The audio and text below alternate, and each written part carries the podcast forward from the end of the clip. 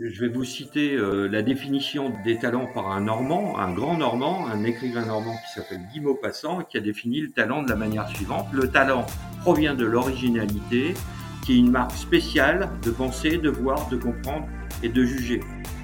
On parle de la guerre de, de talent, et en fait le talent n'est pas une compétence. Ah, le talent, c'est une aptitude particulière à faire quelque chose. Hein. Ça peut être aussi euh, une personne qui est douée pour une activité. Je m'appelle Bertrand Ruiz, je suis le CEO d'ERSAS, une solution web qui permet à la DSI et à la direction générale de partager une vue claire des projets en cours, des décisions à prendre et des priorisations à faire. Vous manquez de temps? ERSAS vous aide à vous focaliser sur l'urgent et l'important. Le besoin en reporting est de plus en plus fort? ERSAS génère votre rapportage décisionnel en un clic il y a un historique fort entre les métiers et la DSI, ERSAS va vous aider à collaborer de manière efficace. En 2022, avec Aliency, le média de la transformation numérique, nous avons décidé de lancer une série spéciale d'entretiens sur un sujet brûlant, les DSI face à la guerre des talents. Nous y abordons les besoins et les problèmes des organisations IT en France et les réponses qu'apportent des DSI moteurs de la transformation de leur entreprise. Sur ce, je vous laisse avec ce nouvel épisode à la découverte de nouvelles façons de faire. Et bonjour à tous. Alors, je suis extrêmement ravi aujourd'hui de vous présenter deux DSI, donc Anthony et Jackie Galicher. Bonjour Anthony, bonjour Jackie. Bonjour. Bonjour. Alors, Anthony, il est euh, le Chief Digital Officer de Excelia Group et euh, Jackie, le DSI chez Academy Normandie. Alors, avant de rentrer dans le vif du sujet, euh, à savoir la DSI, la guerre des talents, on va juste euh, faire un petit topo sur euh, qu'est-ce que c'est euh, l'Académie de Normandie, qu'est-ce que c'est Excelia Group. Donc du coup, Anthony, en, résumé, Excelia Group, ça fait quoi? Tu es Chief Digital Officer depuis combien de temps et tu as combien de personnes dans tes équipes? Et donc, Excelia Group, c'est une grande école de, management. Hein. C'est euh, une école qui est euh, multi-cité maintenant et euh, multi-produit, hein, puisqu'on a à la fois la Business School qui est triple accréditée, et donc il n'y a que 1% hein, des écoles dans le monde qui sont triple accréditées, donc ce qui permet de voir la qualité académique des, des, Business Schools. Et puis, on a une logique de filière extrêmement intéressante, puisqu'on a aussi Excelia Digital School, Excelia Tourisme et Hospitality, voilà, on a différentes filières qui, notamment, qui sont, qui sont en plein développement et surtout, on est en pleine croissance. Hein. On a une stratégie de, croissance euh, par acquisition puisque maintenant on est multicampus. Hein. On a racheté euh, l'ESSEM, euh, qui est une école à Tours, et donc on a, on a un campus à La Rochelle, on a un campus à Tours et un campus à, Orléans. Donc avec des, vraies logiques de, transformation, c'est à peu près 300 collaborateurs. Là, la direction de la transformation digitale, c'est environ 12 collaborateurs et on va grossir très prochainement puisqu'on va accompagner cette, euh, cette transformation et ces croissances, euh, cette croissance. Euh, donc voilà un peu rapidement en termes de, présentation. Et toi, tu viens d'arriver récemment, c'est ça hein? Voilà, donc j'ai rejoint Excelia le début décembre pour justement accompagner cette croissance et cette transformation business. Ok, super. Et, et toi, Jackie, alors, l'Académie Normandie? Ça fait un mois aussi que tu y es, c'est ça? Alors l'Académie euh, Normandie, euh, donc c'est euh, une des entités administratives du ministère de l'Éducation nationale, hein, qui est le plus gros employeur en France, puisqu'il y a 1 200 000 salariés. Donc l'Académie de Normandie est toute neuve, elle a été créée au 1er janvier 2020 par, c'est la conséquence de la réforme territoriale, donc avec une volonté du ministre de faire correspondre les régions académiques aux régions territoriales, voilà. Et donc euh, l'académie de Normandie la première académie euh, fusionnée. Donc c'est euh, l'ancienne académie de Caen et de Rouen qui devient académie de Normandie au 1er janvier 2020. Et donc je suis le nouveau DSI. Et avant, j'ai été DSI de l'Académie de Versailles pendant 15 ans. Voilà. Et donc là, j'ai comme mission de fusionner l'académie, la DSI de l'Académie de, de, Rouen et de Caen, ce que je suis en train de faire et de réaliser. Donc j'ai une équipe de 100 personnes. D'accord, donc toi tu as une équipe de 100 personnes. Ok. Et euh, avec la fusion ou après la fusion? Après la fusion, voilà. Ok, super. Bon, très cool. Alors du coup, DSC des talents, donc toi Anthony, euh, forte accélération de la transformation du groupe, 12 euh, personnes tu, vas recruter, et, toi Jackie, une, centaine de personnes. Aujourd'hui, euh, s'il y a un profil euh, que vous aimez, enfin, qui voilà, qu'il faut recruter, qui est indispensable à la transformation et que vous avez du mal à recruter, c'est lequel? Alors, je, vais répondre bien sûr à, la question, mais je pense qu'il y a, un, point important euh, en préalable, c'est vraiment de définir ce que c'est que le talent. On parle de la guerre de, de talent, et en fait, le talent n'est pas une compétence. Hein, le talent, c'est une aptitude particulière à faire quelque chose. Hein. Ça peut être aussi une personne qui est douée pour une activité. Et donc, je pense qu'il est nécessaire, dans tous les cas, quel que soit le profil, de s'attacher en priorité au savoir-être plus qu'au savoir-faire. Donc effectivement, quand on va parler de talent, on va être sur, sur des logiques de type innovateur, organisateur, négociateur, fédérateur. Tout ça, c'est des talents qu'il va falloir détecter. Et donc après, on va venir plus particulièrement sur, sur nos métiers. Et, là, aujourd'hui, je je pense pas qu'il y ait un profil, en fait, clairement, qui soit identifié et prioritaire. Il y, a un ensemble de profils, mais surtout un ensemble de nouveaux métiers. dans les profils, on peut, on peut situer différents domaines et on peut surtout citer, par exemple, tout ce qui est lié autour de la data. Hein. On va avoir des data analystes, data engineers, des chefs de projet BI par exemple, mais aussi on va pouvoir citer tout ce qui est lié autour de la cybersécurité, hein, puisque ce sont des, sujets qui aujourd'hui prennent le, devant de la scène hein, et qui sont d'actualité. Et puis tout ce qui est lié autour de l'expérience utilisateur, autour du marketing digital et de l'expérience online voire du figital, mais j'y reviendrai peut-être plus tard sur la notion de, de figital qui me tient à cœur. Donc pour toi aujourd'hui, pas de talent pénurique qui est extrêmement compliqué pour toi à recruter, qui pourrait bloquer ou qui bloque la transfo du groupe ou dans ton expérience précédente? Je ne dis pas qu'il y a une pénurie aujourd'hui, c'est sûr qu'on est sur des marchés en tension, mais on est peut-être en tension sur plusieurs types de, de compétences, pas uniquement sur un domaine particulier. Ok, très bien. Et toi, Jackie, t'en penses quoi?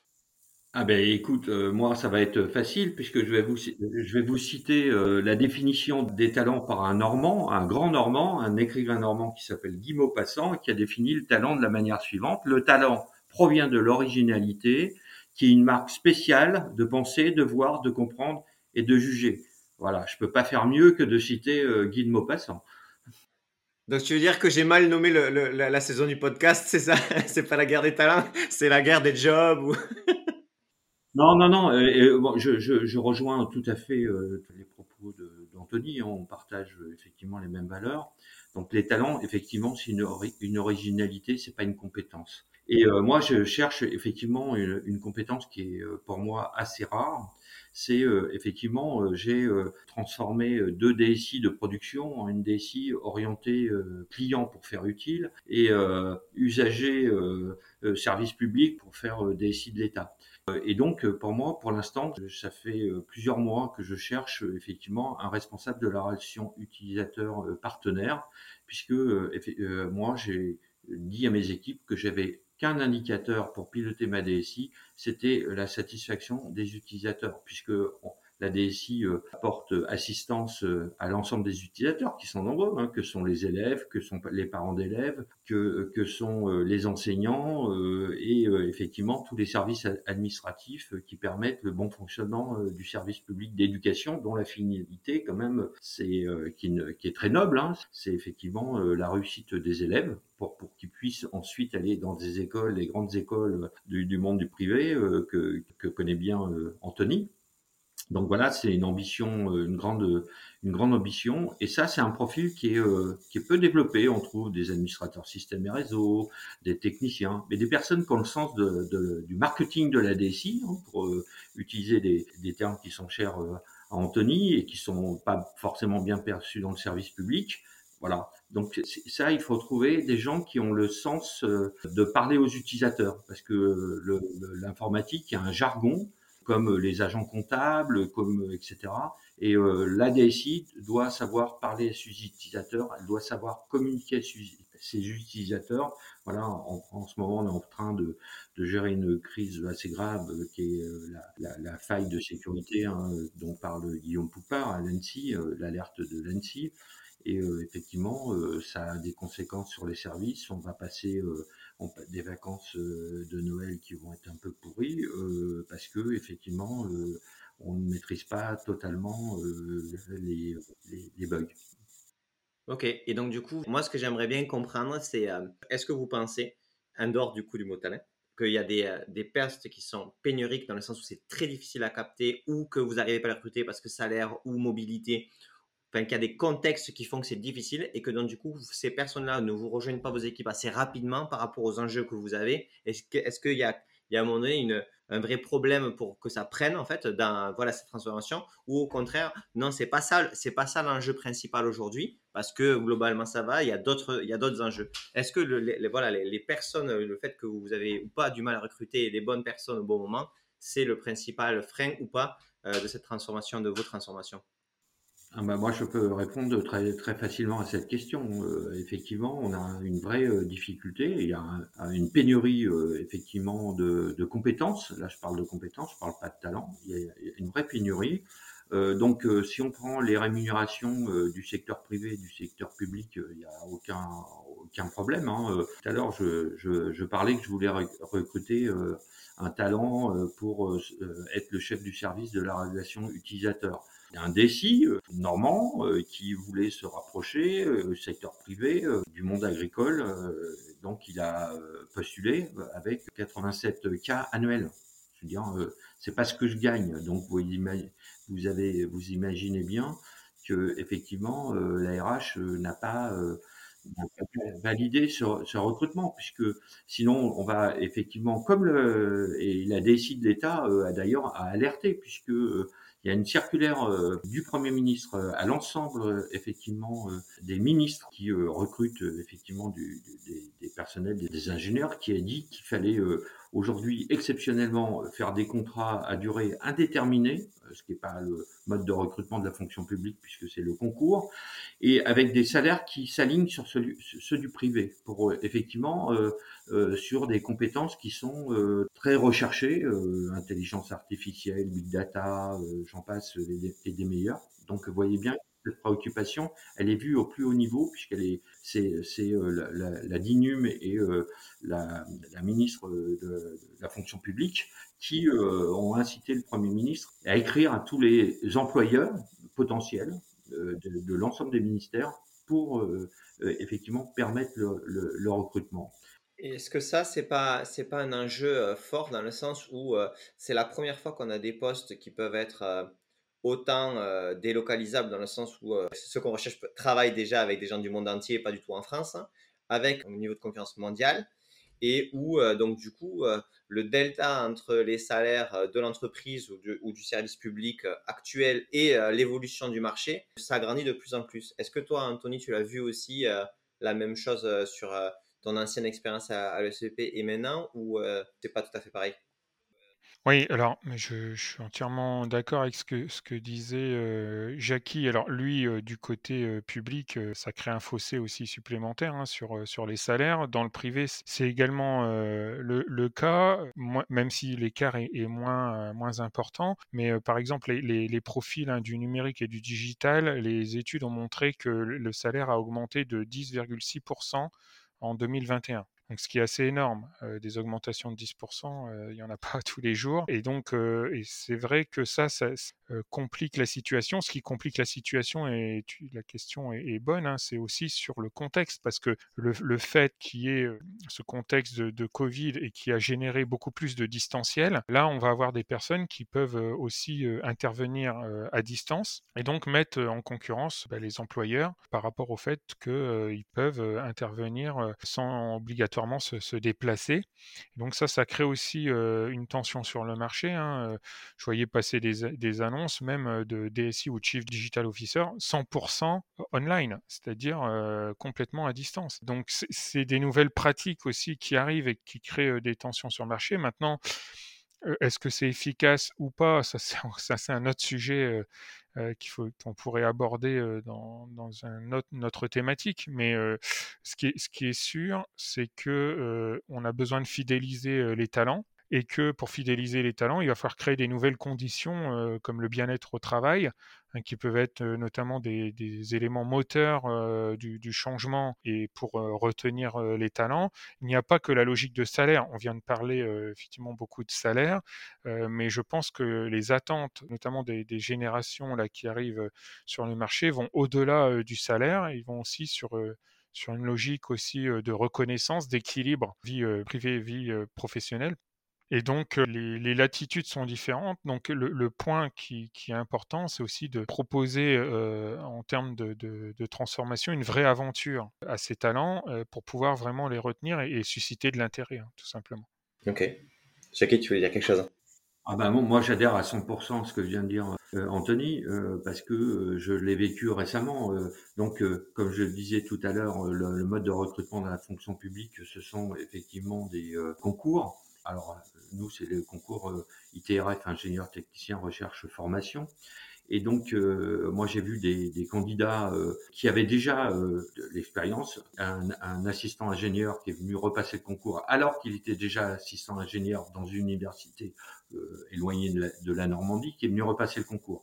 J'avais quelqu'un qui était dans dans une école du type de celle d'Anthony, hein, des, des, des, grandes écoles, c'était Sciences Po Lille, hein, je peux même le dire, voilà, qui souhaitait qui était euh, originaire de Fécamp et qui est venu euh, passer un concours euh, d'ingénieur d'études pour se rapprocher de la belle ville de, de Fécamp, hein, puisque la Normandie, ça va de, de Fécamp jusqu'à Cherbourg. Voilà. Et donc, ces deux personnes, au final, ne sont pas venues. Voilà. Alors celui qui a passé le concours, qui disait qu'il voulait se rapprocher de Fécamp, à mon avis, il a passé le concours pour montrer qu'il il pouvait partir, et donc il a négocié son salaire à la, à la hausse et on voulait le conserver.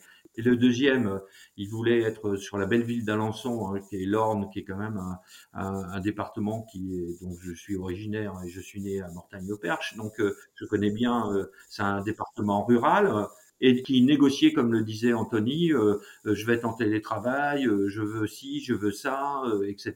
Et au final, il n'est pas venu. Et donc euh, là, la, session euh, de, concours, hein, il y avait euh, quand même un, grand nombre de postes qui étaient ouverts pour, pour l'académie. il n'y a eu aucun recrutement externe. Ok. Donc là, on est dans une crise profonde structurelle pour attirer et pour faire valoir l'expérience collaborateur à l'intérieur d'une organisation et où euh, du coup euh, on se sent peut-être même démuni pour montrer, euh, ben, parce qu'il y avait quand même des points positifs à travailler dans, ce type d'organisation, mais c'est juste qu'il y a certaines choses qui bougent pas assez vite, qui commencent à être rédhibitoires pour les personnes sur le marché de l'emploi, c'est ça? Oui, oui, il y a, il y a, une crise, donc bah, c'est le problème de l'offre et de l'emploi, hein, c'est le principe de l'économie. donc à un moment donné, quand il y a une crise de l'emploi, c'est nous qui sommes recruteurs qui sommes en situation de force parce que effectivement on peut choisir. Et quand effectivement il y a, il y a plus de, de postes de, de, de salariés euh, qui cherchent un, un, job, eh bien, euh, c'est eux qui choisissent. et donc, ils mettent, ils mettent la barre. Et, et je voudrais revenir sur quelque chose qu'a dit euh, Anthony, qui, qui, me semble important. Effectivement, c'est pas forcément que le salaire. Il peut y avoir effectivement l'attraction. je pense que Tony, qui est arrivé à, à, La Rochelle, il a pu voir tous les bénéfices que le Grand Ouest pouvait offrir. Hein. Il a la mer à côté, moi aussi, puisque j'habite à, côté des plages du débarquement à Voilà, donc c'est une des raisons qui, qui m'a mobilisé aussi, euh, qui m'a fait euh, choisir la Normandie plutôt que l'Académie de Versailles. Donc voilà, donc et il y a une chose qui, est qui me semble très très importante, c'est qu'effectivement dans, dans le dans le dans l'entreprise, euh, j'ai écrit un article d'ailleurs qui s'appelle Déci bien-être au travail où j'explique très bien cette chose, c'est qu'il y a il y a un certain nombre de, personnes dont euh, qui cherchent à donner du sens à leur vie et donc qui veulent pas être dans, effectivement dans des entreprises où euh, le, moteur c'est euh, c'est le profit, voilà. Et donc un certain nombre de personnes cherchent effectivement, euh, par exemple, les valeurs du service public qu'est-ce qui est de plus noble aujourd'hui euh, que de se préoccuper euh, de, la formation et de l'avenir euh, de, la jeunesse? Eh ben, C'est bien, l'éducation nationale. Et pour certains, ils préfèrent gagner moins et travailler pour le, service public, parce que le service public, c'est aujourd'hui l'hôpital public, c'est la sécurité, c'est c'est l'éducation. Et voilà, l'éducation, c'est c'est le plus beau mystère de, de, en France. Ok, Jackie, mais tu vois, déjà, on a parlé euh, voilà, d'économie mondialisée sur euh, l'offre et la demande, etc. Est-ce que, et ça, Anthony, je pense que toi, par rapport aussi aux, formations que, que Excelia propose, etc., la vision que tu m'intéresse, c'est de dire, en fait, juste aujourd'hui, tous les métiers du numérique, euh, customer service, design, développeur, architecte, etc., sont de fait mondialisés parce que euh, la culture anglo-saxonne, le fait de pouvoir parler anglais, le fait d'avoir des plateformes de type Upwork, etc., te permet de trouver des jobs dans le monde. Et que donc, du coup, ça, ce n'est plus vrai que vous, en tant qu'organisation, vous, nous, moi je, me mets dedans, mais on sera en position de force. Parce que, en fait, aujourd'hui, il y a tellement de retard dans la digitalisation des, des institutions, des groupes, que en fait, ça va mettre des, dizaines et dizaines d'années et qu'en plus de ça, les, les, flux peuvent complètement changer rapidement sans contraintes géographiques, comme anciennement, euh, les personnes devaient avoir une mobilité, etc. Et que donc, du coup, comme, euh, comme vous le disiez, on va devoir avoir une vraie capacité à attirer pour les conditions de travail, et je ne parle pas que financièrement, la façon de travailler, le pourquoi on travaille, la façon dont on collabore ensemble, parce que sinon, on s'en sortira plus du tout, parce que c'est sûr et certain qu'on ne sera jamais ceux qui payent les plus chers et les mieux euh, par rapport à une concurrence mondiale exacerbée, etc. Est-ce que toi, Anthony, c'est des choses que tu partages? Est-ce que par rapport même à, aux écoles, enfin voilà, au cursus, tu, le vois comme ça, c'est pas tout à fait vrai. En fait, c'est aussi à nous de nous adapter. C'est pour ça que je dis, nous, on est là, euh, en plus, c'est notre métier, hein, on, doit, on est là pour trouver des solutions. Il y a des problématiques qui se mettent en place. Euh, on, a a des problématiques purement techniques et ça, on sait gérer. On a des problématiques humaines et c'est là où on doit porter notre attention. Et je pense qu'il faut qu'on change notre vision euh, du recrutement et je pense que les dirigeants doivent changer leur vision du recrutement. C'est-à-dire qu'il faut que les dirigeants aient le courage d'embaucher des profils atypiques. C'est-à-dire que puisqu'on n'arrive pas à trouver euh, des profils sur le marché, il faut qu'on ait le courage d'embaucher des profils atypiques, je le redis, euh, c'est-à-dire des profils qui ont euh, pas forcément toutes les compétences attendues, mais qui ont des talents qui peuvent être enfouis et qu'on peut trouver et qu'on peut surtout positionner correctement pour être au bénéfice de l'organisation et, être gagnant-gagnant. Et ça, il y a très peu de, dirigeants. Si on regarde, faites une recherche sur, sur Internet, hein, sur Google, on s'aperçoit qu'il y a plein d'articles en disant qu'il faut embaucher des, des, profils atypiques, etc. Et dans la réalité, c'est pas ce qui se passe. Dans la réalité, on veut des clones où on veut des personnes surtout qui ne soient pas trop en disruption avec l'organisation.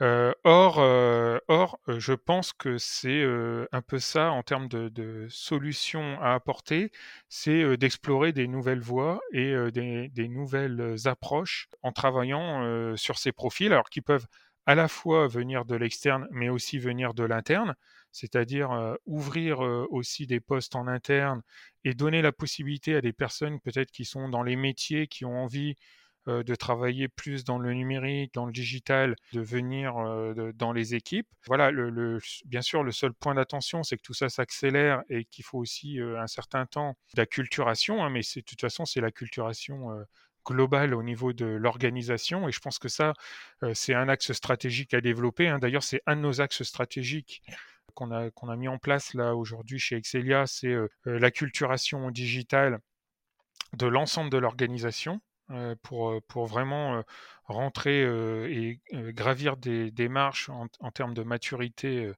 digitale de l'organisation. D'autant que dans, dans, les écoles et dans les académies, c'est aussi le cas. On, a, on a trois communautés hein, particulières.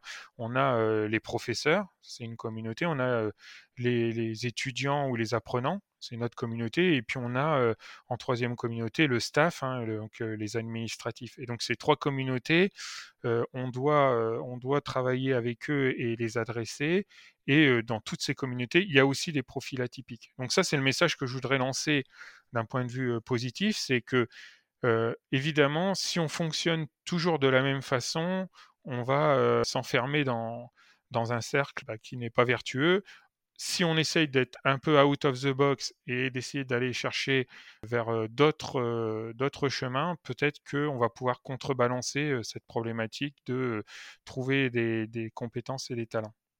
Ok, donc concrètement, par exemple, est-ce que tu, tu, te mets, bon voilà, moi cette année je dois recruter 10 personnes, et je ne suis pas un grand fan des quotas en termes de s'obliger à avoir X% euh, de femmes ou de personnes issues d'immigration, tu as toujours d'autres trucs. Ok, très bien. Par contre, on peut se mettre euh, une, une, injonction de quota sur les finalistes. C'est-à-dire, je ne, regarde pas un final, euh, je, ne, je, ne, fais pas d'entretien final si j'ai pas une femme, un homme et une personne qui vient d'une autre carrière que la voie classique, etc. pour pouvoir avoir là-dessus. Ça, c'est possible. Après, tu recrutes qui tu veux, c'est le meilleur, que le meilleur n'importe. Est-ce que, concrètement, qu'est-ce que vous mettez en place pour mettre ça? Parce que moi, je suis OK sur la question du, du principe. Ce qui pêche souvent, c'est que quand on va voir euh, les sites, alors je ne suis pas allé, voir les vôtres, donc il n'y a pas de jugement, mais des offres d'emploi, c'est euh, l'aide de motivation, ces trucs écrits, voilà. Euh, c'est tout le parcours est classique, toute la présentation est classique, et donc du coup, à un moment donné, on se retrouve avec. Ben, Bertrand, je suis encore d'accord avec, Anthony.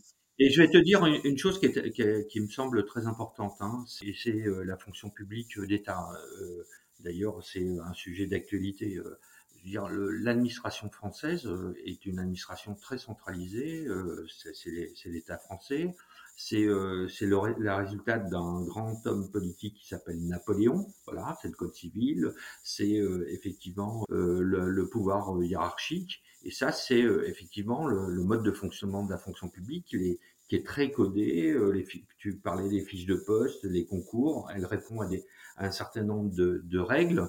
Et, ça, effectivement, c'est aujourd'hui c'est un carcan. Et euh, aujourd'hui, on veut euh, travailler plutôt d'une manière horizontale, hein, travailler d'une manière agile, etc. C'est pas du tout dans la culture de, la, de, la, de la, fonction publique. Et euh, quand on dit profil atypique, je suis totalement atypique. Aujourd'hui, euh, tous les journalistes euh, le, remarquent, euh, notamment Bruno Le Maire, qui a fait un article quand je suis arrivé en Normandie. Je suis, moi, je suis autodidacte, hein, donc j'ai commencé avec un BEP de comptabilité mécanographique. Voilà, j'ai commencé comme dactylocodeur. Dactylocodeur. Alors ça, tu vois, moi, je connaissais pas, mais c'est beau. Eh ben, écoute, euh, moi j'ai commencé ma carrière, je, perforais euh, des cartes. Donc, toi, je, suis très vieux, j'ai commencé en 77, donc euh, je peux t'expliquer. Et j'étais une des, académies à avoir mis en place la saisie des notes au bac sur Minitel. Tu étais peut-être encore pas né, donc pour te dire. Voilà. Donc, profil typiquement typique. Et effectivement, moi, j'ai, j'ai au, cours de ma carrière fait des recrutements extraordinaires. Hein. J'ai euh, il y a un certain nombre d'enseignants euh, qui, euh, qui disjonctent, hein, parce que le, métier d'enseignant est un métier très, très, très exigeant. Voilà. Et j'ai pris des enseignants qui étaient dans une situation psychologique très très très très grave et c'est des, des, des, personnes effectivement que j'ai pris dans la DSI voilà et qui s'en sont sortis voilà, qui s'en sont sortis et qui, euh, quand ils sont partis, euh, m'ont remercié effectivement de leur avoir fait confiance. Alors c'était des, des gars euh, totalement atypiques. Hein. Je pense à un enseignant qui était enseignant en classe prépa dans un des lycées les plus prestigieux de Paris et qui était prof de sciences physiques. Voilà. Et je l'ai pris comme ingénieur ingénieur système. Il a passé le concours, il l'a réussi. Quand je l'ai recruté avec le DRH, il n'était incapable de prononcer un mot. Et il arrivait euh, l'été en short, euh, les pâtes au gaz, enfin le profil de, de, de quelqu'un que euh, passe un concours ne passerait, ne, serait pas reçu. Voilà. Et voilà. et moi j'ai pris aussi des personnes effectivement qui ont des handicaps. Et le handicap c'est quelque chose difficile à recruter. Hein des gens qui sont hémophiles, des gens voilà, qui ont des, problèmes. Alors, on ne peut pas en faire un dogme ce serait dommage d'en faire un dogme. De la même manière que la parité, euh, effectivement, homme-femme, elle a des avantages, elle a aussi des inconvénients. Quand euh, euh, des femmes aujourd'hui, la, Légion d'honneur, la première question qui leur a posée, c'est mais s'il n'y avait pas la parité, je suis sûr que vous ne l'auriez pas eu. Donc c'est extrêmement blessant pour les, ceux qui en bénéficient. Voilà. Donc c'est des sujets qui sont, de mon point de vue, qui sont qui sont complexes et ça passe, à mon avis, et euh, je suis d'accord avec Anthony, ça passe aussi par le, changement du management euh, d'aujourd'hui des, des, des, gens qui euh, dirigent parce que effectivement on fait dans le politiquement correct on va parler du handicap on va parler de la transformation numérique etc ça c'est beau c'est des paroles mais je, moi je suis très très pragmatique les paroles s'envolent et les écrits restent et et la volonté euh, de mettre en œuvre. Et euh, on est jugé sur ses résultats, pas sur ses intentions. Voilà, moi je, veux, je suis jugé par mes résultats, pas par mes intentions. Des intentions, euh, comme le disait un président célèbre, il n'y a, que ceux qui, qui les entendent, qui, j'ai plus la, bonne expression. Vous m'avez compris, hein Ouais, on a compris. Merci Kistan, ok. Donc forcément, il va falloir changer les règles du jeu pour recruter aussi. Ça, tout va pas juste que sur le salaire, bien sûr. Une, il va falloir plus de liberté et plus aussi de conviction et d'action pour recruter en dehors des sentiers battus parce que bah, ces sentiers battus-là, dans tous les cas, ils sont déjà super concurrentiels, etc. Et que du coup, à un moment donné, il va falloir aussi mettre de l'énergie au pas. Mais ça demande aussi un certain courage de direction, de le mettre en place, pas que dans les mots, mais sur les actions. Ça, de ce que j'entends, il y a encore du travail à, faire. Et est-ce que vous, par exemple, alors je ne sais pas si c'est possible pour toi en termes de, voilà, de, de, de recrutement, mais, mais, ça m'intéresse, Anthony. Est-ce que vous pouvez recruter des personnes qui sont euh, étrangers, à l'étranger, en remote, euh, sur 100% euh, et qui vont venir deux fois dans l'année? Voilà. Est-ce que, que, juste ça, culturellement ou même légalement, c'est juste possible ou c'est pas du tout possible? Je dirais que indirectement, en tout cas, on, on le fait même sans le savoir. Hein, c'est comme Monsieur Jourdain qui faisait de la prose sans le savoir. Nous, on, a des personnes à distance sans le savoir. C'est dès qu'on se met dans le cloud, par exemple, on a des personnes qui travaillent pour nous et qui sont forcément à distance. Hein, que ce soit du software as a service ou que ce soit de l'infrastructure as a service, toutes les personnes qui vont travailler à l'exploitation, à l'administration de ces systèmes, la plupart du temps, sont quand même à distance. Euh, même si effectivement il y, a, des logiques euh, liées euh, aux données personnelles, hein, notamment au RGPD, etc. Je pense que on, a, quand même ces, logiques de personnes à distance. Maintenant, on a tous avec plus ou moins de succès expérimenté le télétravail à 100% via le confinement. Et, ça, typiquement, moi, c'est quelque chose bah, que je ne souhaite plus. Quand on parle de télétravail, bien sûr, occasionnel ou organisé, pourquoi pas, hein, tout à fait, parce que c'est, comme je viens de le dire, s'il y a toute une organisation derrière. Le télétravail en 100%, et donc pour revenir sur ce qui a été dit, c'est-à-dire d'avoir une personne, de l'avoir deux fois dans l'année, c'est extrêmement compliqué en termes de team building et de co-construction. C'est-à-dire qu'on a besoin, on reste des humains, on a besoin de contact humain, on a besoin de se retrouver. Donc, par exemple, quand on met en place du télétravail, ben, on essaye de déterminer au moins une journée pendant laquelle on va tous se retrouver physiquement. Bon, bien sûr, en ce moment, en respectant la distanciation et tous les gestes barrières, hein, comme, comme on dit, mais on a besoin de, ce contact et aussi d'échanger sur, sur sur tous les sujets de, transformation. Parfois, il y a des sujets qui se règlent en off également, hein, tout n'est pas normalisé. Et puis, euh, et puis c'est le cas aussi d'ailleurs en recrutement, c'est-à-dire qu'il y a toute une période de recrutement où on faisait des recrutements euh, via des solutions de visioconférence, hein, que ce soit Teams, Zoom, etc. Et rien ne vaut des recrutements aussi un peu atypiques avec des mises en situation où on va pouvoir euh, voir concrètement la personne comment elle se débrouille en mise en situation. Donc on peut imaginer notamment avec les DRH des serious games par exemple, pour euh, vérifier que la personne en situation, ben, a telle ou telle réaction et, euh, et on va améliorer dans ce cadre-là la qualité du recrutement et notamment tout, ce qui est gestion autour de, du contact humain et de la capacité d'empathie en fait hein, que, qu'on voit beaucoup plus quand on est sur du concret plutôt que du à distance. Donc c'est un peu ce qui nous est reproché depuis, depuis qu'on fait de la transformation digitale, c'est de dire voilà on met un écran entre l'humain et, un autre humain et que du coup on perd cette, humanité. Moi, ce que je crois, c'est qu'il faut bien doser entre ce qu'on va faire en, termes de digital et comment on peut utiliser le digital et ce qui vraiment nécessite d'être présent,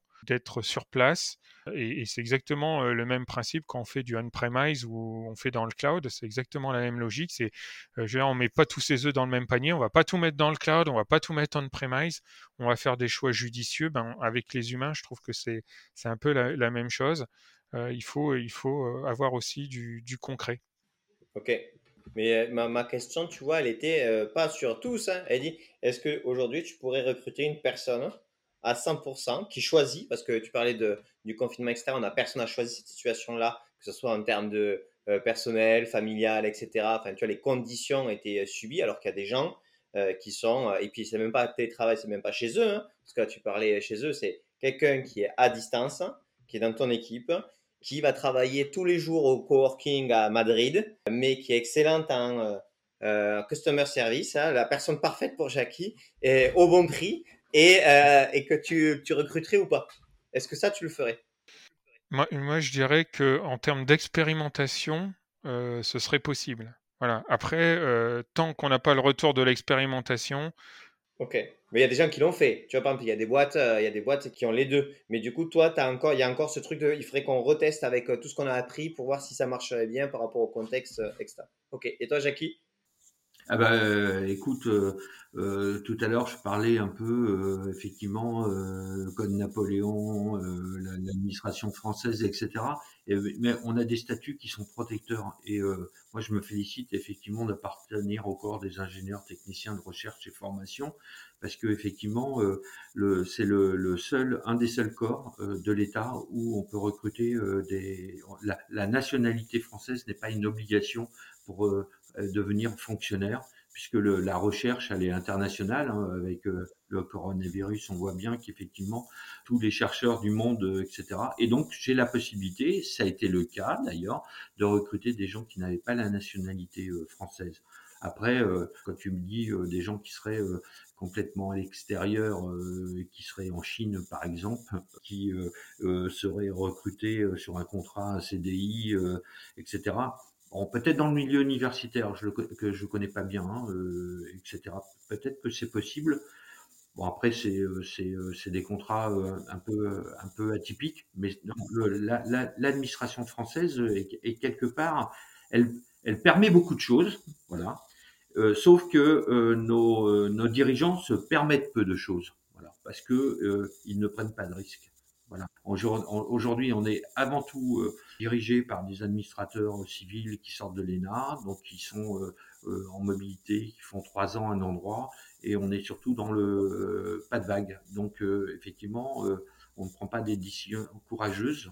Et tout à l'heure, on parlait de bienveillance, qui effectivement pour moi est mon moteur. Et la, la bienveillance, ça, ça n'empêche pas l'exigence. Je veux dire, il faut construire la confiance avec les salariés. Euh, il faut leur faciliter la vie, ils vous le rendent au centuple. Euh, et j'aime bien euh, l'expression, si vous le faites par la contrainte, ils font ce qu'ils appellent le minimum syndical. Et vous savez que le minimum syndical dans la fonction publique, ça peut être pas grand-chose. Voilà. Et donc, il est très important pour moi de gagner leur confiance, de leur faciliter la vie, de leur permettre de, de bien vivre leur vie. Et dans ce cas-là, on arrive à embarquer les personnes dans des aventures euh, qui permettent euh, effectivement, euh, comme je l'ai fait à Versailles, d'obtenir d'être le, premier service public à mettre en place un chatbot, le premier service public à obtenir la certification AFNOR de la relation client, voilà, d'obtenir le prix de la relation client augmenté par l'Agence française de la relation client. Et je crois que c'était le premier, c'est souvent les, marketing des, des grandes entreprises qui obtiennent ce type de trophée. Là, c'était, je crois, la première DSI qui obtenait ce type de trophée. Donc, il faut avoir des convictions, il faut être courageux et euh, il faut faire confiance à ces, équipes. Et la confiance, c'est très difficile à, gagner. Donc, il faut faire le marketing de la DSI, hein. c'est-à-dire, euh, euh, comme l'a dit Anthony, il faut envoyer des messages positifs aux équipes et valoriser les réussites, parce que souvent, une DSI, on ne parle que de ce qui fonctionne pas. on ne parle pas euh, de ce qui fonctionne. Par exemple, euh, là, je suis dans la fusion des systèmes d'information hein, euh, qui sont très centralisés. Donc effectivement, les, fusionner la base élève de, des, élèves de Caen et de Rouen dans une seule base, c'est pas de la concaténation de fichiers, il faut tenir compte des calendriers de gestion, c'est extrêmement complexe. On est accompagné par une société prestataire, on a l'éducation nationale, 550 SI nationaux, voilà, et, on en a plus d'une centaine au niveau académique. Et ben, je veux dire, gérer l'identité, gérer les problèmes de, de fusion, c'est extrêmement complexe, extrêmement complexe. Et donc, pour faire tout ça, effectivement, il faut gagner la confiance euh, des, équipes et euh, valoriser euh, tout ce qui peut être valorisé. Voilà. Sinon, on parle que de, ce qui ne fonctionne pas. Ok. Et comme on parle de valorisation, donc très bien, comment sur le marché du travail vous valorisez que le fait de travailler avec vous, en dehors de la mission d'éducation nationale, j'ai bien entendu, mais comment travailler dans votre équipe, hein, c'est compréhensible de l'extérieur que c'est cool, bien fait, intéressant, euh, que c'est pas archaïque en termes d'organisation, etc. Tu vois, tu me dis, euh, ah ben Bertrand, est-ce que tu te travailler dans la DSI de Jackie? Euh, ben, Je vais regarder, où c'est que je vais regarder, je vais, qu'est-ce que je vais voir Est-ce que tu as tes développeurs qui interviennent à des meet qui parlent de la façon de travailler? Tu vois, comment on se rend compte de ça? Avant, avant j'ai travaillé sur le sujet et j'avais fait un dossier, d'ailleurs que c'est l'intérêt que tu m'as sollicité pour travailler sur ce sujet. J'avais travaillé sur la marque employeur. Et donc j'avais fait une enquête euh, dans la DSI de, Normandie. Euh, j'ai interrogé tous les employés de la DSI pour dire on veut euh, faire venir des talents, vous connaissez les difficultés qu'on rencontre. À votre avis, quelles sont les valeurs qu'il faut que je mette en avant et qu'est-ce qui vous motive pour rester à la DSI de l'Académie de Normandie? Et eh ben ils avaient ils avaient la bienveillance, la flexibilité, le télétravail. Ils avaient voilà. Et j'avais interrogé les, les, employés et c'est bien dans la marque employeur quelles sont les valeurs qui sont défendues au sein de la DSI pour donner envie à un certain nombre de personnes de, de, de la rejoindre. Si tu regardes un peu sur les réseaux sociaux, je communique beaucoup, beaucoup. Et pourquoi je communique beaucoup? Parce que comme l'a dit un de mes amis de chez SFR, j'avais réussi à créer la marque sites de l'Académie de Versailles. Et euh, ce que je veux faire maintenant avec l'Académie de, de, de, Normandie, euh, qui m'a, comme tu l'as compris, euh, qui m'est cher, puisque je suis né dans cette académie, j'y ai travaillé de 77 à 2000. Voilà, et donc c'est un retour aux sources pour moi.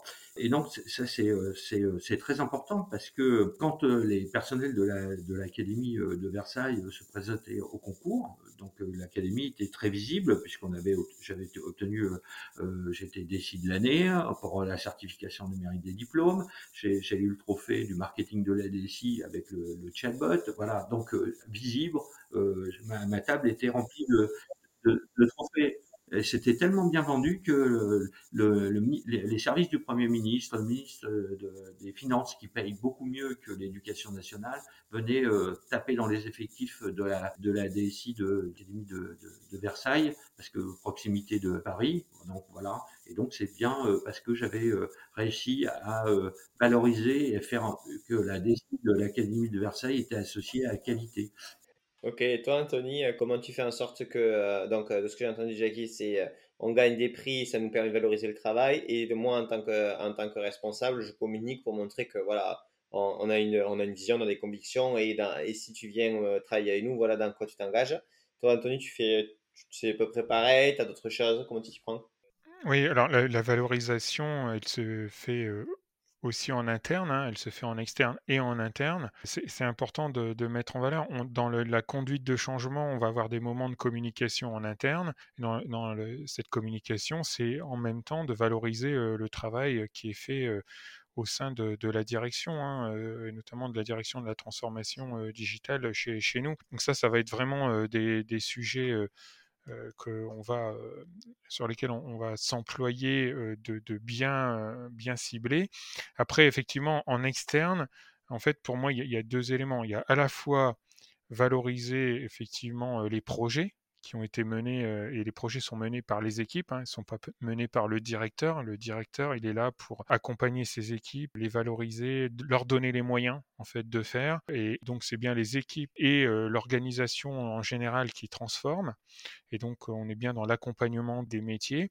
Et puis le deuxième objectif aussi, c'est de démontrer aux équipes qu'on est bien dans les tendances et qu'on va dans la bonne direction. Donc c'est donner une vision grâce aussi à cette communication. C'est important parce que on est quand même dans des métiers souvent où ben, si nos collaborateurs ont choisi ces métiers-là, c'est pour cette logique d'innovation, cette logique de, de technologie qui avance. C'est aussi assez souvent des passionnés en fait qui viennent sur ces sujets-là. Et donc ils ont besoin de voir qu'ils sont sur des technologies de pointe qui vont être valorisées aussi bah, dans le futur hein, c'est aussi l'employabilité hein, parce que maintenant c'est les, collaborateurs ils, restent dans, des entreprises mais pas aussi longtemps que nos aînés pouvaient y rester hein, ils, bougent alors que ce soit de service ou que ce soit d'académie ou de structure, voilà, ils peuvent, ils peuvent changer. Et donc, c'est important de leur dire, voilà, il y a une vision, voilà vers où on va aller, voilà comment on va transformer et, et donner du sens. Alors ça, c'est je le, encore une fois, je l'entends assez souvent dans, dans les équipes, c'est OK, on fait un plan de transformation, mais c'est quoi le sens? Pourquoi on fait pourquoi on transforme? On transforme pas pour transformer, on transforme pour atteindre un but et le but, il est forcément lié à la stratégie de développement de l'organisation et donc ça c'est important de, mettre en avant ces éléments-là et, et de l'expliquer aux équipes, c'est-à-dire qu'ils sont un des maillons de la chaîne essentiel pour pouvoir transformer mais qu'on se base principalement sur l'intelligence collective, parce qu'une somme d'individualité n'a jamais fait avancer les choses, c'est important d'être dans une logique d'intelligence collective. Et ça, je pense que c'est apprécié de plus en plus, surtout là, si on revient encore une fois au contexte où on nous demande de nous isoler, d'être chez nous à distance, derrière dans notre bureau ou, dans un espace où on n'a pas forcément quelqu'un à qui parler. Je pense que la logique, elle est, elle va être dans l'avenir à avoir cette vision, porter cette vision et recréer du lien, recréer cette intelligence collective en valorisant en fait les, collaborateurs sur le, sur le travail qui, qui est fait. Et c'est notamment c'est ce qui a été fait hein, dans ma précédente équipe. Il y a eu un, un énorme travail qui a été fait puisqu'on a dû en quatre mois de temps basculer en mode hybride à la fois sur les cours en ligne, mais à la fois sur tout ce qui était travail collaboratif. il y a eu un, engagement, et ça c'est important d'avoir l'engagement de ses collaborateurs. Il y a eu un fort engagement de, de mon équipe précédente et, en général de mes équipes à chaque fois qu'on travaille sur un plan de transformation, parce que voilà, il y a une vision qui est portée et, cette vision, bah, elle, permet aux gens de se dépasser et de s'engager. Donc ça, c'est vraiment un, des sujets qu'il faut adresser, c'est la vision et donner du sens pour embarquer en fait les collaborateurs. Juste pour être aussi précis sur un truc, moi ce que je vois, c'est que les gens quand ils viennent dans tous les cas, dans, notre milieu à nous, on a envie de travailler, tu vois, avec un bon ordi, choisir notre matos, choisir les outils. Tu arrives avec un ordi, tu le choisis pas, t'es pas un Mac, je grossis à fond le trait. Hein. C'est euh, des SaaS qui sont pas du tout euh, au goût de, euh, de l'utilisation actuelle, etc. Est-ce que ça, c'est des choses que vous avez vues? Est-ce que c'est en passe d'être résolu parce que ben voilà, il y a un clean qui est fait? Est-ce que c'est toujours un frein? Ça l'est plus du tout bah, euh, moi, je voudrais un peu, peu, rebondir un peu sur ce qu'a dit, euh, parce que là, tu m'as pas interrogé, Anthony, donc je suis un peu jaloux. Non, mais pour dire que j'étais encore euh, d'accord avec Anthony, et souvent, il, a, il est très fort dans les, dans les tendances. Il n'a pas parlé d'une chose qui me paraît très importante, c'est aussi l'intelligence émotionnelle. Voilà. Je pense qu'on travaille des, des humains et il faut effectivement euh, bien euh, gérer euh, l'émotion. C'est l'émotion qui permet d'avancer. Voilà. Tac, Denis, Tony, Anthony, là, je t'ai devancé. Hein, souvent, c'est toi qui me devances sur les tendances, mais là, je pense que je suis fort que toi. non, ben, voilà. Non, mais et, et, sur l'innovation, c'est pour ça qu'on on se connaît bien avec Anthony. moi, je suis à l'initiative de, des J9, des journées de l'innovation, où on rassemble les DSI euh, de l'enseignement euh, privé, de l'enseignement supérieur et euh, de, l'éducation nationale, hein, qui l'éducation nationale c'est c'est le primaire et, le secondaire. On, on emmène les élèves jusqu'au lycée. Après ils passent à l'enseignement supérieur où ils vont dans les grandes écoles telles que les, les pilotes, au, moins du, du, point de vue de l'IT, Anthony et on, s'aperçoit que c'est ces moments euh, importants euh, d'échange euh, et que l'innovation, on doit la, promouvoir et, la faciliter. Et souvent, l'innovation, c'est pas forcément une, vue comme une bonne chose, puisqu'on dit, bah, écoutez, si je prends mon exemple, on va dire, mais attendez, Jackie, euh, euh, tu dois ta priorité de, des priorités, c'est la fusion des SI. Euh, qu'est-ce que tu vas essayer de, de, de, faire autre chose qui n'est pas concentré sur le sujet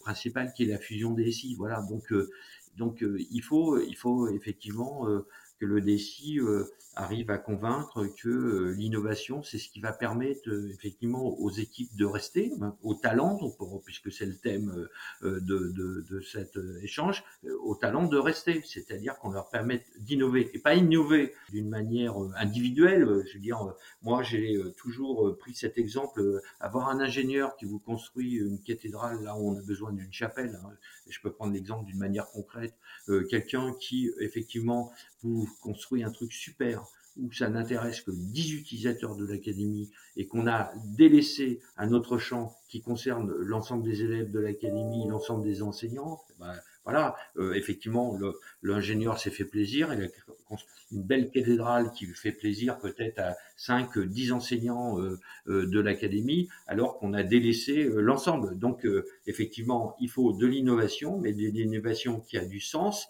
et qui soit au service de la majorité des utilisateurs. Tu voulais préciser. Très bien. Maintenant, sur la partie, sur la partie tooling interne, vous avez des enjeux sur ça. Est-ce que si vous avez vu déjà des déceptions des onboarding de personnes qui restent pas ou qui ça se passe mal parce qu'ils sont pas satisfaits de ces outils-là Est-ce que c'est des choses qui sont maintenant plus ou moins résolues parce que ben voilà, vous avez, vous avez pu mettre en place tout ça Anthony?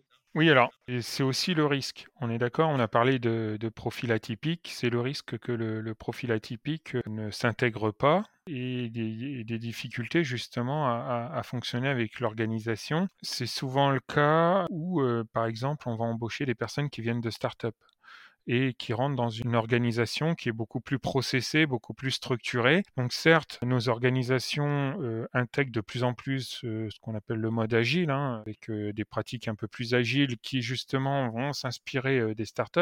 néanmoins, quand on passe, comme on le sait, d'une startup à une scale-up, hein, c'est-à-dire vraiment monter en charge et monter en client en production, on va dire, de manière un peu plus industrielle. On ne peut pas être 100% en mode agile. Il faut mettre un curseur qui, qui, va bien.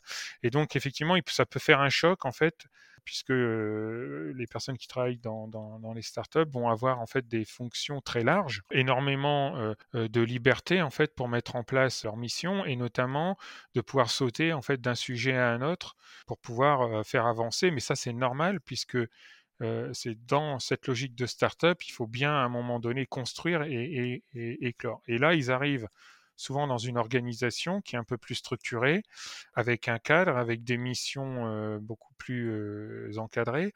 Et, parfois, justement, ils peuvent, avoir cette, ce frein, en fait, on va dire, d'intégration. Donc là, oui, c'est arrivé. Hein. Donc là, bah, il y a deux possibilités. Hein. Soit on arrive à recréer en fait des espaces avec des conditions justement pour pouvoir donner certaines libertés soit effectivement ça ne matche pas et, la personne n'est pas pas en mesure d'évoluer.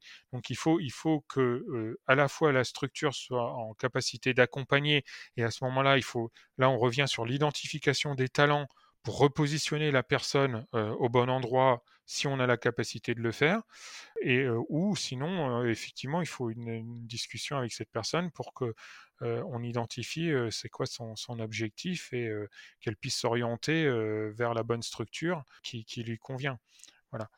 Du coup, tout ça, on est lié, d'accord que tu parles, parce que tu parles d'organisation du travail, moi je parlais même juste d'outils, donc je, vais dire, ça c'est lié, mais ça reste une, étape en dessous tu dis que des fois, quand tu as des gens qui peuvent arriver euh, voilà, d'univers startup, etc., le fait que ça soit beaucoup plus structuré en termes de euh, quel ordinateur tu as, quels outils tu utilises, etc., ça, tu as déjà vu euh, ce genre de frein pour entrer dans les équipes. Oui, oui, tout à fait. Après, s'il ne s'agissait qu'une question de matériel, c'est quelque chose qui se solutionne assez facilement. Hein. C'est pas, voilà, on n'est pas, il y a une flexibilité. après, moi, je, pour ça que je parlais plus d'organisation puisque après c'est plutôt une logique, j'ai envie de dire, mentale. J'avais un patron qui disait avant, le parcours de la transformation, il est semé d'embûches mentales. Voilà, c'est une autre façon de parler des, freins au changement, c'est-à-dire que les, les gens s'interdisent parfois de penser autrement et donc de s'adapter. Or, l'adaptation est un des éléments clés euh, d'une bonne intégration euh, et c'est bidirectionnel, hein, ça va vraiment dans les deux sens. là, je vois que Jackie veut ajouter quelque chose, mais, c'est exactement ça. Hein, c'est l'adaptation qui fait, euh, et c'est pas uniquement l'entreprise ou la structure qui doit s'adapter, c'est aussi le collaborateur qui rejoint et qui doit s'adapter à, la structure. Non, moi, je, voulais souligner quand même il, faut faire attention à cet aspect, euh, comme quoi euh, il faut avoir le matériel du dernier cri euh, pour effectivement attirer des, personnes. Bon, d'abord, dans une DSI, un DSI, c'est compliqué. La mobilité, on voit bien que ça a créé des problèmes en termes de sécurité. Donc, il faut qu'on ait un parc homogène. Voilà. On sait aussi qu'un certain nombre de personnes souhaitent disposer d'un matériel parce que ça correspond à un statut social. Je dire, si je vais prendre un, pas un exemple récent, je vais prendre un exemple plus ancien.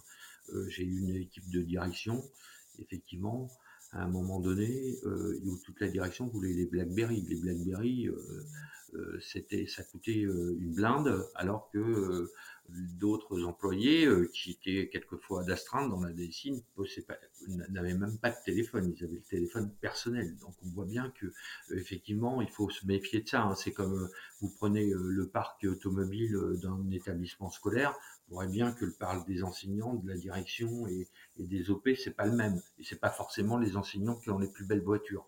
Donc c'est bien effectivement qu'un objet donne un certain statut social. Voilà. Et euh, on voit bien aujourd'hui, et je vais citer une marque, hein, euh, aujourd'hui, si euh, les personnes n'ont pas la pomme, ils ont l'impression qu'ils n'ont pas de bon matériel. Je suis désolé, il y a des très bons, des très bons PC. Voilà, je suis avec un Dell, il est, il est excellent. Il n'y a pas de pomme dessus, et, et, pourtant je fais des choses exceptionnelles avec. D'abord, on fait jamais. moi, j'ai un grand principe, on fait jamais des moyens impréalables je veux dire, si on est capable de faire et qu'on fait la démonstration que si on avait un matériel plus performant, on, apporterait une plus-value à l'entreprise, il euh, n'y a pas de, a pas de souci. Euh, moi, la jeunesse, euh, j'ai aucun problème avec la jeunesse, sauf qu'elle est, est dans un service public, on a un service du public, on n'est pas là pour faire joujou, on n'est pas là pour faire ce qu'on a envie de faire. Il faut arriver à concilier effectivement, et ça c'est le, le métier du DSI, hein, c'est son volet RH de, faire en sorte de permettre à l'employé de déployer ses, talents, voilà.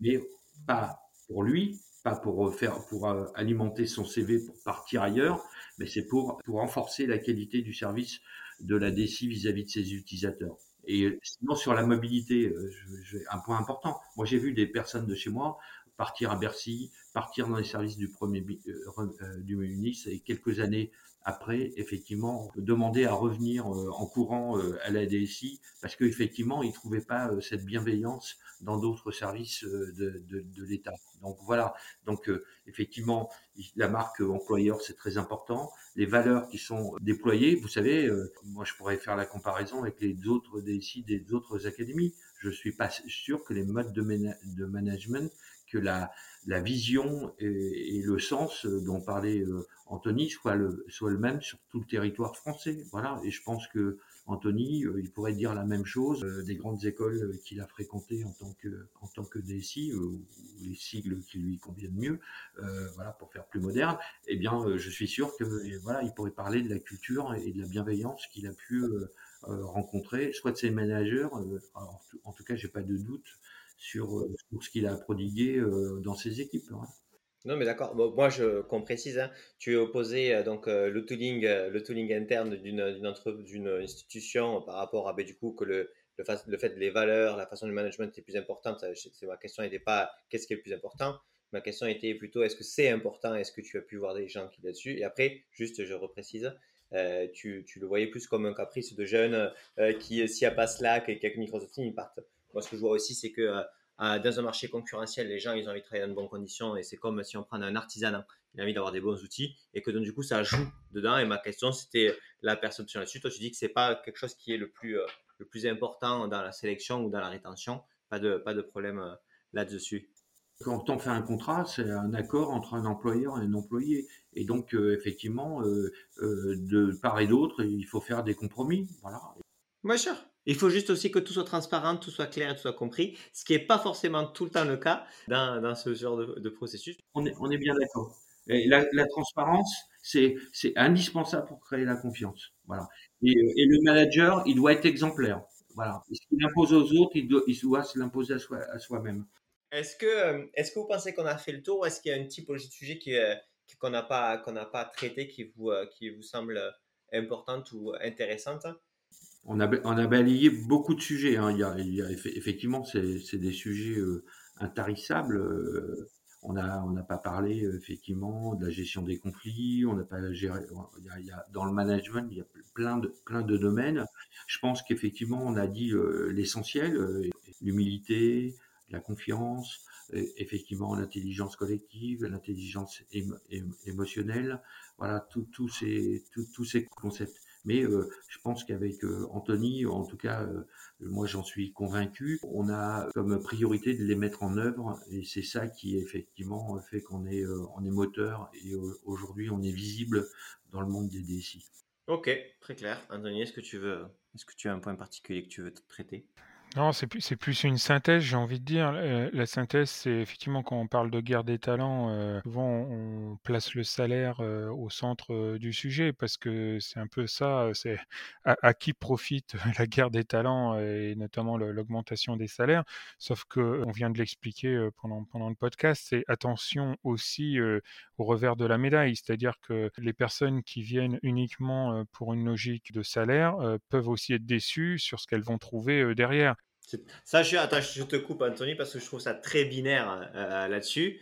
Euh, et je pense que c'est une, typologie d'argument euh, qui, est un peu simpliste par rapport à quoi en a eu. La guerre des talents et le fait de dire qu'il y a des gens qui sont sensibles au salaire, ça ne veut pas du tout dire que c'est le principal raison pour laquelle ils viennent.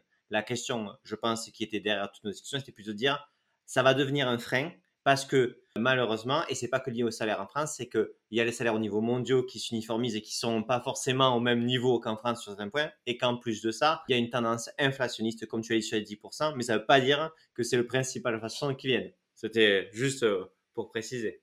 Non, ce que, ce que je voulais dire, c'est que effectivement, euh, au-delà du salaire, qui est quand même une composante importante, il il faut pas le nier.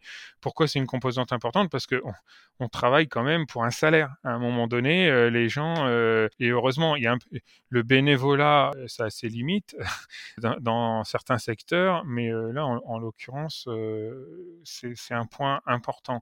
Et, comme je dis, attention, je veux dire, comme l'adage dit, hein, on sait ce qu'on quitte, on ne sait pas forcément ce qu'on retrouve derrière. Néanmoins, si on a une bonne lisibilité, on, on l'a évoqué hein, lors de ce podcast, c'est si on a une bonne visibilité sur le, futur, sur ce qu'on a envie de proposer, sur la vision, sur donner envie et notamment mettre en œuvre un nouveau type de management qui est qui est bienveillant, qui est basé sur la confiance et qui est sur une, logique vraiment collaborative d'intelligence collective, là, je pense qu'on crée les bonnes conditions pour que les talents puissent se développer. Voilà, c'est ça que je voulais dire, plus que pour le salaire, parce que effectivement, le marché étant ce qu'il est, on peut relativement bouger si, si c'était euh, le seul critère essentiel. Mais on est bien d'accord que ce n'est pas le seul critère, c'est pas ce qui a été évoqué.